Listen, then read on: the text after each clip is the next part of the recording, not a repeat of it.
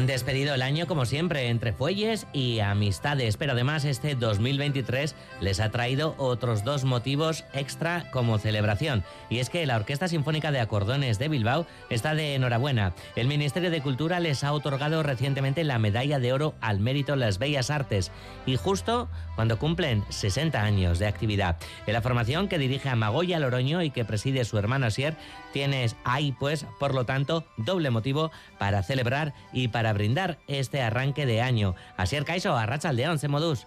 Mm, Arrachaldeón, ¿qué tal? Bueno, Tastorionac y Urte Berrión también, ¿no? Es que ricasco, beretan. Bueno, qué manera, ¿no? De, de, comenzar el año, que te comuniquen oficialmente este reconocimiento institucional, aunque fuera un 28 de diciembre, ¿no? Que en un momento dado, pues seguro que, que sí que pensarías quizá eso de esto es una inocentada, ¿no? Hombre, pues el Consejo de Ministros fue el día 27 y dice, hombre, el Día de los Inocentes no es exactamente, ¿no? Y, pero tenía mis dudas, pero ya el dato anecdótico es que el acuerdo aparece publicado en el boletín del Día de los Inocentes, del día 28 de diciembre, pero no es inocentada. Ajá. no es inocentada. ¿Lo habéis celebrado ya? Pues yo creo que lo, lo estamos asimilando, Ajá. más que celebrar. Yo creo que tenemos una razón eh, muy buena, porque en cierta forma también es el reconocimiento a toda una trayectoria y por eso creo que la celebración también va a ser a lo largo de todo el año con los, todos los actos, conciertos y conmemoraciones que vamos a ir celebrando a lo largo de este año. Claro, bueno, como bien dices, ¿no? Toda una trayectoria, seis décadas, 60 años de actividad puntera en la música Lavaos, ¿no? Que podemos decir que es única en su género a nivel estatal y que se caracteriza, bueno, por muchas cosas. Una de ellas es eh, la, la, variedad de estilos musicales, ¿no? Que, que adaptáis eh, a las canciones con unos arreglos exclusivos.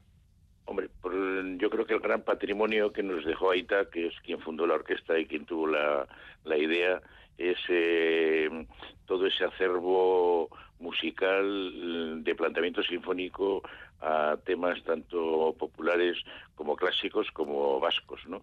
Y entonces, eh, como efectivamente la literatura que nosotros manejamos la hacemos eh, entonces Aita y ahora Magoya para nosotros mismos, claro, eso le dota de una exclusividad al, al, a la música que se interpreta y le da esa dignidad al acordeón, que por cierto en las medallas es la primera vez que en cierta forma también se reconoce el acordeón, como en su día pues se reconoció a la guitarra a través de Andrés Segovia o Narciso Yepes y el acordeón faltaba en, en, esa lista y bueno, yo creo que es un motivo de orgullo también que a través nuestro el acordeón también se ha reconocido en un ámbito en el cual se le clasificaba por con el cliché de solo instrumento popular. Mm, popular, ¿no? Con, con, temas muy populares, ¿no? Como, como el paso doble mítico que estamos escuchando de, de fondo a el año 63, que es cuando, como bien decías tú, ¿no? El año en el que vuestra Aita, vuestro padre Josu Loroño, uh, fundaba el Lavaos y conseguía llevar el acordeón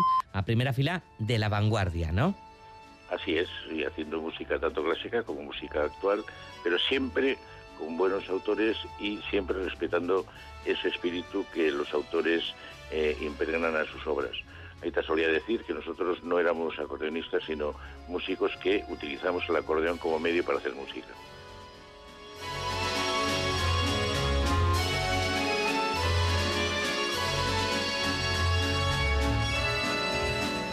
Así es, cuéntanos y preséntanos a, a Lavaos eh, a grandes rasgos para que conozcamos mejor, ¿no? A las y los artistas que, que le dais folle, no sé cuántos músicos eh, la formáis, qué rango de edades se abarcan y demás.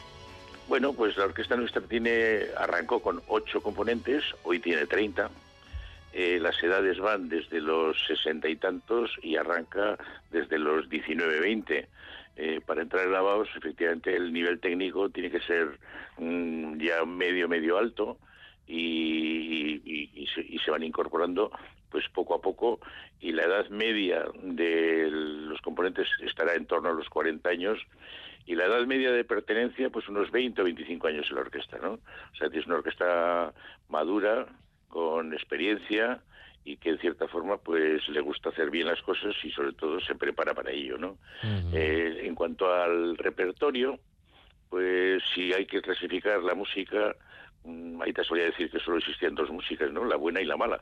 Pero bueno, si vamos a clasificar, pues tenemos estilos como el estilo clásico, el estilo de los años eh, de, finales del siglo XIX, siglo XX, los grandes autores nacionalistas, pues como puede ser pues eh, Guridi, Sorozábal, Ravel, eh, los músicos de la música de zarzuela, eh, y luego existe otro género que es un poco en varios, que son pues músicas que tienen carácter sinfónico, pero que arrancan de temas eh, más populares, ¿no? Pues más bailables, eh, más lúdicos y que avanzan pues diversos géneros. El repertorio al final, pues hay más de 300 obras y se prepara un poco en función del tipo de concierto que deseas plasmar y en función del tipo de, público al que te diriges. Mm.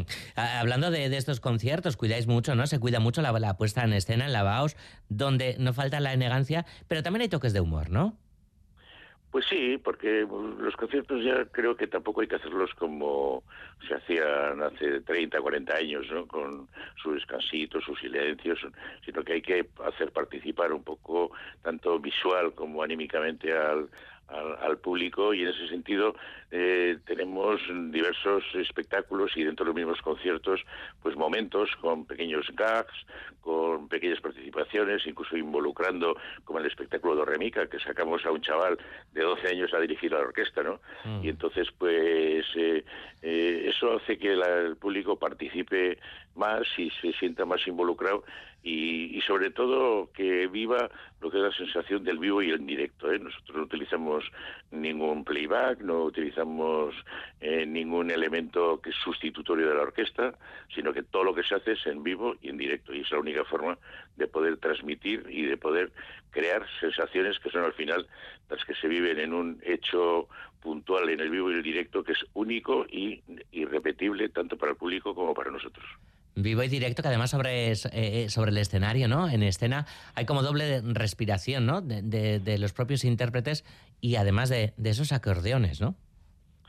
Sí, el fuelle es el elemento y el alma motora de, del acordeón, ¿no? Es como los pulmones para el cantante. ¿eh? Ese fuelle que se ve que es abrir y cerrar, mm. pero ese fuelle al final es un poco el alma de donde sale el sonido que luego crean las lengüetas. Así era, hablabas antes de, géneros musicales, pero casi también podríamos hablar de lugares o, de paisajes, porque es un viaje, ¿no? También lo que, lo que proponéis, eh, desde, desde Verdes Valles, ¿no? Hasta el casticismo de, Madrid, la música andaluza también, y cómo no, la, música tradicional vasca que, que, también está muy presente en el repertorio de la BAOS, ¿no? Mm, siempre ha estado muy presente la música vasca en nuestro repertorio pero música vasca entendida eh, siempre con un tratamiento exquisito, con un tratamiento de calidad y donde aparecen siempre temas eh, populares, pero que en cierta forma no es tan diferente como la música que nosotros ahora decimos clásica, que puede ser de Centro Europa, pero si bien la analizas, no deja de ser una música que arranca de sus propios temas populares también, aunque a nosotros no nos suenen como populares porque no vivimos allí. Mm, como este Maite Chumía que escuchamos de fondo, por ejemplo, ¿no? Pues sí, ese Maite Chumía, que no lo hizo un autor vasco precisamente, pero que es de las músicas que más eh, se recuerdan como vasca porque lleva impregnado su ritmo, que es el sorcico, que es el que en cierta forma pues le da su carácter vasco.